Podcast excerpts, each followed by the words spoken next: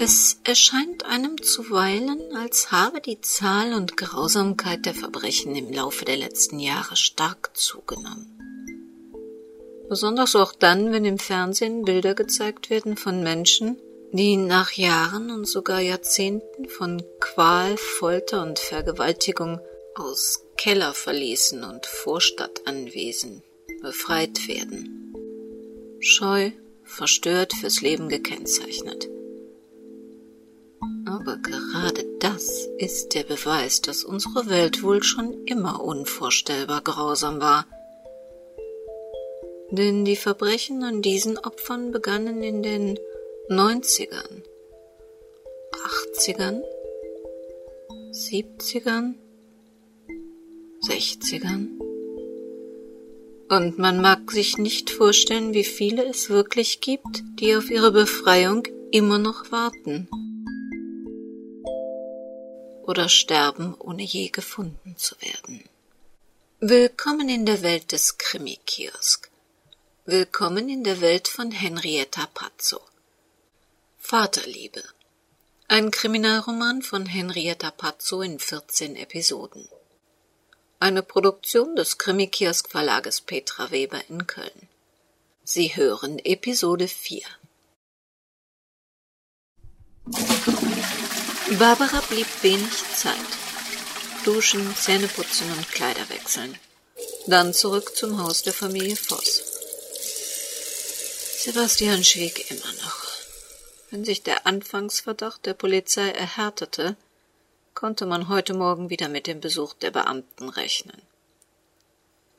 Es würde nicht schaden, zumindest bei der Vernehmung dabei zu sein und herauszufinden, was die polizeilichen Ermittlungen zutage gefördert hatten – und wenn sie sich ausführliche Notizen machte, konnte dies einem gewitzten Strafverteidiger später vielleicht helfen. Ian streckte den Kopf durch die Badezimmertür. Hast du die Nacht bei einem anderen Mann verbracht? Sein scherzhafter Ton konnte seine ernste Besorgnis nur schwer überspielen. Nein, nicht bei einem anderen Mann, bei zweien. Ich versuche mir die Vossbau als Mandanten zu erhalten. Toll. Dann kann ich ja nur hoffen, dass du diesen Spezialservice in Zukunft nicht allen Mandanten anbietest. Neben der Besorgnis schwang auch eine Spur von Eifersucht in Jans Worten. Ich verspreche, dass ich meinen Job dann aufgebe und nur noch Haus und Ehefrau spielen werde. Du meinst mit Mahlzeiten kochen und so? Dir ist schon klar, dass du dafür ein paar Jahre Kochunterricht nehmen müsstest, bevor wir von den Speisen überhaupt probieren können. Und daran siehst du, dass ich nicht ernsthaft weitere Nächte bei meinen Mandanten verbringen möchte. Was ist denn los bei Voss? Frau Klammer machte am Telefon nur vage Andeutungen. Ach, das liegt daran, dass ich im Grunde selbst nicht genau weiß, was ich bei der Familie Voss tue. Verena Voss ist gestorben und die Umstände sind bisher nicht geklärt. Wäre möglich, dass der junge Voss seiner Frau das Leben nahm? Äh, wenn du vornehm von das Leben nehmen sprichst, meinst du Mord? Keine Ahnung. Vielleicht ist es Mord, vielleicht Totschlag, vielleicht Notwehr. Es könnte sogar ein Unfall gewesen sein. Sei mir nicht böse, aber von Mord und Totschlag verstehst du genauso viel wie vom Kochen. Was machst du da? Danke für den Hinweis. Ich weiß auch, dass ich die Verdingungsordnung fürs Bauwesen besser beherrsche als die Strafprozessordnung. Aber Sebastian Voss will mit keinem Strafrechtler reden. Ich bin der einzige juristische Beistand, den er bisher überhaupt akzeptiert. Ich tu's für seinen Vater. Oh, dann ist der Knabe schuldig. Schuldiger geht gar nicht. Wer in einem Mordprozess unbedingt nur dich oder keinen als Verteidiger haben will, akzeptiert für sich die höchste aller möglichen Strafen. Geh bitte nicht mehr hin. Ich hasse die Vorstellung, dass du einem frei herumlaufenden Mörder gegenüber sitzt. Das geht nicht. In unserem Land ist jeder so lange unschuldig, bis ihm das Gegenteil bewiesen wurde. In jedem Fall steht auch Sebastian Voss die ihm bestmögliche Verteidigung zu. Allerdings, die Betonung liegt auf bestmögliche. Selbst du glaubst nicht, dass er bei dir die beste Verteidigung erwarten darf. Ich habe auch gar nicht vor, ihn zu verteidigen. Ich versuche nur das Schlimmste zu verhindern, damit später ein versierter Strafverteidiger vor Gericht eine gerechte Strafe herausholen kann. Außerdem besteht immer noch die Möglichkeit, dass Sebastian Voss überhaupt nichts mit dem Tod seiner Frau zu tun hat. Trotzdem gefällt es mir nicht, wenn du mit Mördern deine Nächte verbringst. Oh Gott! Nun dramatisiere das Ganze nicht so. Im schlimmsten Fall handelt es sich nur um einen Mörder, nicht um Mörder in der Mehrzahl. Im Prinzip ist er eigentlich ein ganz netter Kerl. Ich konnte ihn immer gut leiden. Oh, toll. Das wird ja immer besser. Bisher hielten sich deine Sympathien für Mörder und Totschläger eher in Grenzen. Man könnte glauben, du bist Anwalt. Du drehst mir die Worte im Mund herum. Ich sympathisiere nicht. Aber ich glaube, dass der anständigste Mensch ausrasten kann, wenn die entsprechenden Umstände zusammentreffen. Du gehst also wieder hin. Na, natürlich. Sein Vater ist einer meiner besten Mandanten und einer der wenigen, die auch ihre Rechnungen bezahlen. Ihn zu verlieren kann ich mir nicht leisten. Jan schwieg. Er machte sich keine Illusionen. Hatte Barbara sich einmal etwas in den Kopf gesetzt, konnte sie niemand davon wieder abbringen. Gibt es etwas Neues von deiner Mutter? wechselte Barbara das Thema. Äh, äh, seit wann erkundigst du dich nach meiner Mutter?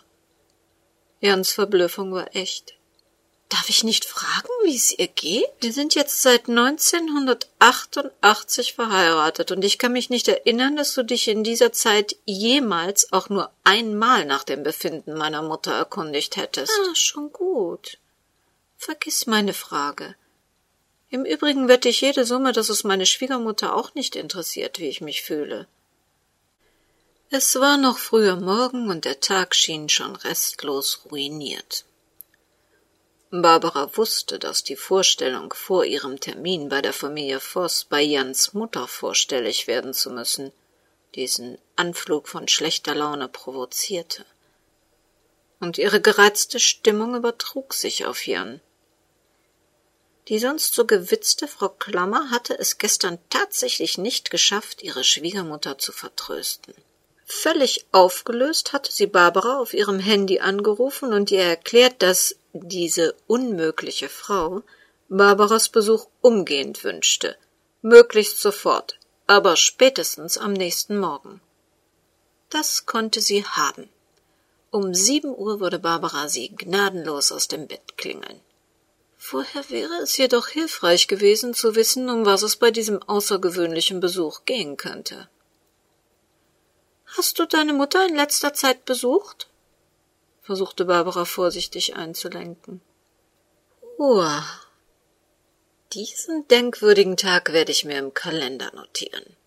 Erst erklärst du mir, dass du einem Mörder hilfst, und als nächstes interessieren dich Vorgänge rund um meine Mutter. Hast du vergessen, dass du sie nicht leiden kannst? Okay, ich kann sie immer noch nicht leiden. Allerdings hat sie ihrerseits auch einiges dazu getan, sich unbeliebt zu machen. Trotzdem, sie ist und bleibt deine Mutter, ob ich will oder nicht. Sie gehört zu unserem Leben, fürchte ich. Dann lass ich mich mal auf dieses merkwürdige Gespräch ein. Ich geb ja zu, ich kann sie ab und zu auch nicht ausstehen. Aber sie hat, als ich Kind war, immer gut für mich gesorgt. Nicht überschwänglich liebevoll, aber mir hat es an nichts gefehlt. Mein Vater war beruflich viel unterwegs und Sie war es, die sich bei uns um den Alltag kümmerte. Und die Antwort auf deine Frage? Es geht ihr gut. Ich war vor zwei Tagen bei ihr. Alles bestens. Barbara bereute, dieses heikle Thema zwischen Tür und Angel angesprochen zu haben. Langsam drängte die Zeit. Ach, vergiss, dass ich gefragt habe. Ich rufe dich heute Nachmittag an und versuche heute Abend wieder früher zu Hause zu sein. Versprochen. Ian wusste, dass dieses Versprechen, obwohl ernst gemeint, wahrscheinlich gebrochen würde. Aber er liebte seine Frau auch wegen der Hingabe, mit der sie eine Sache verfolgte, die sie für wichtig hielt.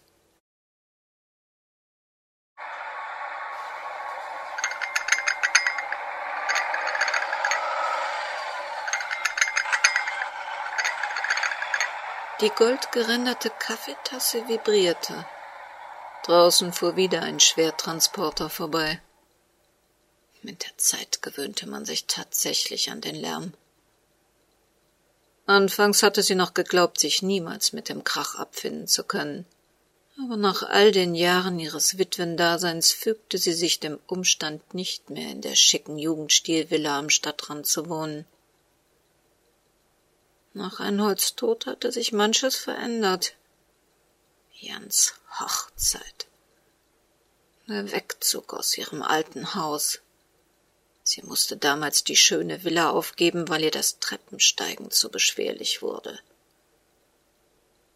Heute fiel ihr Blick aus dem Fenster auf eine Landstraße statt auf einen gepflegten Vorgarten. Ihre Nachbarschaft beherrschte kaum die deutsche Sprache, geschweige denn das gepflegte Gesprächsniveau ihrer alten akademischen Vorstadtumgebung.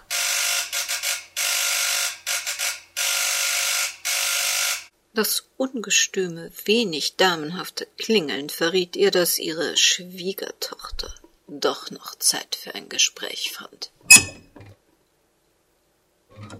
Enttäuscht stellte Barbara fest, dass Jans Mutter angekleidet und geschminkt war und sogar schon ihr Frühstück beendet hatte. Wie immer war sie perfekt angezogen. Sie trug ein Twinset, Fliederfarben, Ton in Ton mit passender Kette und Tweedrock. Sie schien außerdem wenig überrascht über Barbaras frühe Attacke. Setz dich, äh, wir müssen reden. Barbaras Stolz ließ es nicht zu, um eine Tasse Kaffee zu bitten, wenn man ihr keine anbot. Und es sah nicht so aus, als ob sie zu einem Frühstück eingeladen würde. Was ist so dringend? Ich bin nämlich sehr beschäftigt und habe wirklich wenig Zeit. Bei mir musst du nicht solchen Wind machen und dich aufblasen wegen deines Jobs. Die Baustellen könnten wohl einen Moment warten. Schließlich melde ich mich nicht oft bei dir. Wohl wahr. Und wir beide wissen auch warum. Deine unverhohlene Abneigung gegen mich, deine unverblümte Arroganz und Herablassung sowie dein unverbesserliches Ignorieren meiner Person und meiner Leistungen dürften Grund für diesen seltenen Kontakt zwischen uns sein. Ich wüsste nicht, wann ich deine Person ignoriert hätte. Wir haben uns nach der Hochzeit kaum gesehen. Und welche Leistung deinerseits sollte ich denn zur Kenntnis nehmen? Lassen wir dieses alberne Geplänkel. Ich will deine ach so kostbare Zeit nicht mit der Aufarbeitung unserer nicht vorhandenen Beziehung vergeuden.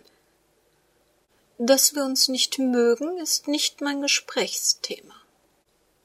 Barbara ärgerten die unverhohlenen Spitzen in der Antwort ihrer Schwiegermutter, aber ihr blieb tatsächlich keine Zeit für derart sinnlose Gespräche. Dann sag mir bitte, was du von mir willst. Du kannst dir vorstellen, dass es mir nicht leicht fällt, ausgerechnet dich um etwas zu bitten, aber ich sehe keinen anderen Weg. Ich brauche deine Hilfe. Du musst unbedingt mit Jan reden. Dass Jans Mutter sie um Hilfe bat, verschlug Barbara die Sprache. Nur zu gut erinnerte sie sich an das Hochzeitsgeschenk ihrer Schwiegermutter ein mehrere Kilo schweres, reich verschnörkeltes silbernes Fischbesteck für vierundzwanzig Personen mit dazugehörigen Messerbänkchen. Außerdem fünf Kochbücher. Kartoffelküche für Anfänger, einfache Menüs schnell gezaubert, Grundlagen der gesunden Küche, Gemüsedünsten kinderleicht sowie Fisch- und Fleischgerichte im Handumdrehen. Dann der tödlich beleidigte Blick, als Barbara nur unter Mühen ein atemloses Dankeschön stammelte.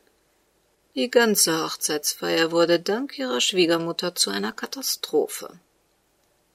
Sie ließ keine Gelegenheit ungenutzt, den anwesenden Gästen zu erklären, welch gute Partien ihr Sohn ausgeschlagen hatte, um dann ausgerechnet eine kleine, unbedeutende Anwältin zu ehelichen, die noch nicht einmal eine Wirtschaftskanzlei führte sondern nur auf Baustellen herumturnte.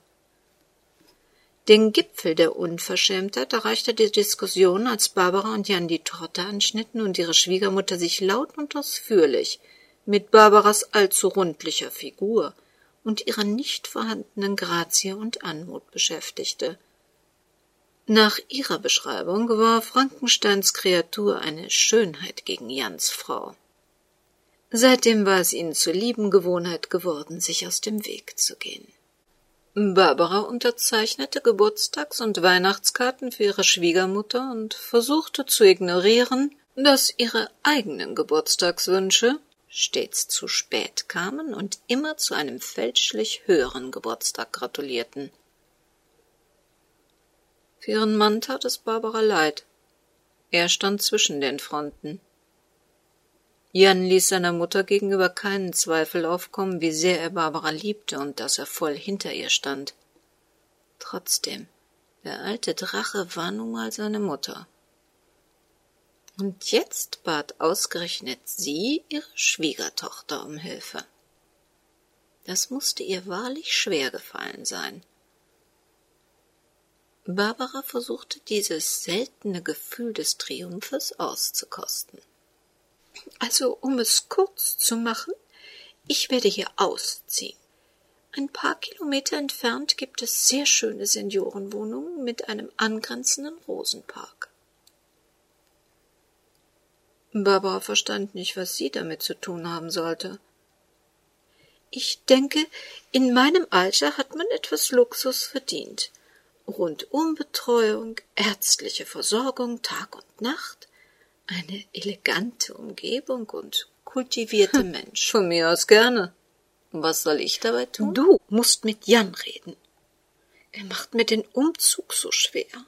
Fast unmöglich. Mit aller Gewalt versucht er meinen Wegzug zu verhindern. Vielleicht ist es, weil er mich so gerne in seiner Nähe weiß, wenn es bei euch wieder zu Streitigkeiten kommt. Vielleicht auch nur, weil er sich mit seiner übergroßen Liebe nicht richtig von mir lösen kann. Man hört das ja immer wieder. Söhne entwickeln häufig diese besondere lebenslange Beziehung zu ihren Müttern, die sie nur schwer oder gar nicht lockern können. Das ist wissenschaftlich bewiesen. Barbara schluckte ihre Wut herunter. Sie konnte sich mit Jan gar nicht so sehr streiten, dass er den Weg zu seiner Mutter suchen würde. Und diese vielbeschworene Mutter-Sohn-Bindung dürfte schon mit Jans achtzehntem Lebensjahr ihre Lockerung gefunden haben, als er sein Elternhaus für immer verließ, um alleine zu wohnen. Du glaubst also, ich habe mehr Einfluss auf deinen Sohn als du? versuchte Barbara einen Gegenschlag. Wie kommst du darauf? Ich glaube allerdings, dass wir ihm zu zweit besser klar machen können, was das Beste für mich ist.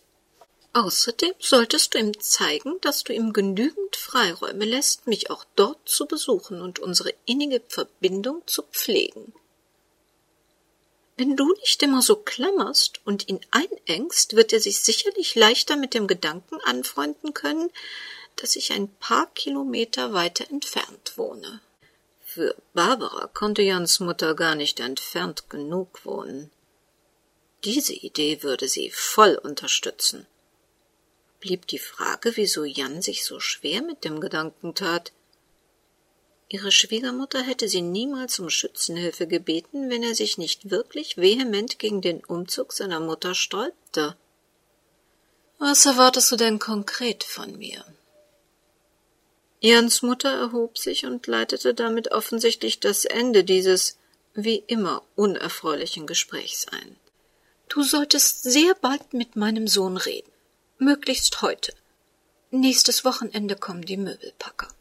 Jan hat keine Ahnung davon, aber ich möchte nicht, dass er sich bei seinem nächsten Freitagsbesuch so aufregt wie letzte Woche. Erkläre ihm, dass du versprichst, loszulassen, dass du ihn mit anderen teilen kannst. Versuch es zumindest.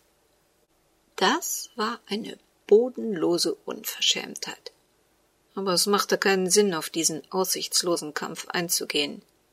Was sie in der Vergangenheit auch versucht hatte, den haltlosen Unterstellungen und schamlosen Gemeinheiten ihrer Schwiegermutter hielt man nichts entgegen. Jedes Gespräch mit ihr endete mit dem verletzenden Gefühl der eigenen Zweitklassigkeit. Obwohl sich diese Frau ohne Beruf, ohne eigenes Einkommen, ohne soziales Engagement, sogar ohne Freunde oder Bekannte seit Jahrzehnten durchs Leben mogelte, vermittelte sie Barbara stets das Gefühl der eigenen Unzulänglichkeit. Barbara war weder reich noch klug genug, weder gebildet noch schön genug, um ihrer Schwiegermutter auch nur annähernd zu genügen. Aber keine Frau war das. Ein weiteres Gespräch erübrigte sich. Sie riss sich zusammen. Ihre Gefühle und ihr klarer Verstand wurden für die Mitglieder der Familie Voss gebraucht. Dort konnte man wenigstens noch eine Schlacht gewinnen. Hier war jedes weitere Engagement reine Verschwendung. Ich rede mit meinem Mann. Noch heute. Er wird sich dann bei dir melden. Jans Mutter schob sie dezent, aber bestimmt durch den spartanisch eingerichteten Wohnungsflur zur Haustür. Gut, dann will ich deine kostbare Zeit auch nicht weiter beanspruchen. Auf Wiedersehen. Barbara brauchte keine langen Abschiedsworte zu formulieren. Die Haustür schloss sich hinter ihr noch, bevor sie überhaupt etwas sagen konnte. Erst im Treppenhaus erinnerte sie sich an einen Satz, der sie irritierte. Ich möchte nicht, dass er sich bei seinem nächsten Freitagsbesuch wieder so aufregt. Jan besuchte seine Mutter demnach regelmäßig freitags. Davon hatte er Barbara nie erzählt. Dabei hätte sie jeden Eid geleistet, dass sie und Jan sich immer alles über ihre Tagesabläufe berichteten. Diese Besuche waren ihr neu. Und wieso verhinderte er den Umzug seiner Mutter in eine Seniorenanlage? Während sie die Einfahrt zum Haus der Familie Voss hochfuhr, versuchte sie die Befürchtungen zu verdrängen, dass es vielleicht noch mehr gab, was sie an ihr verschwieg.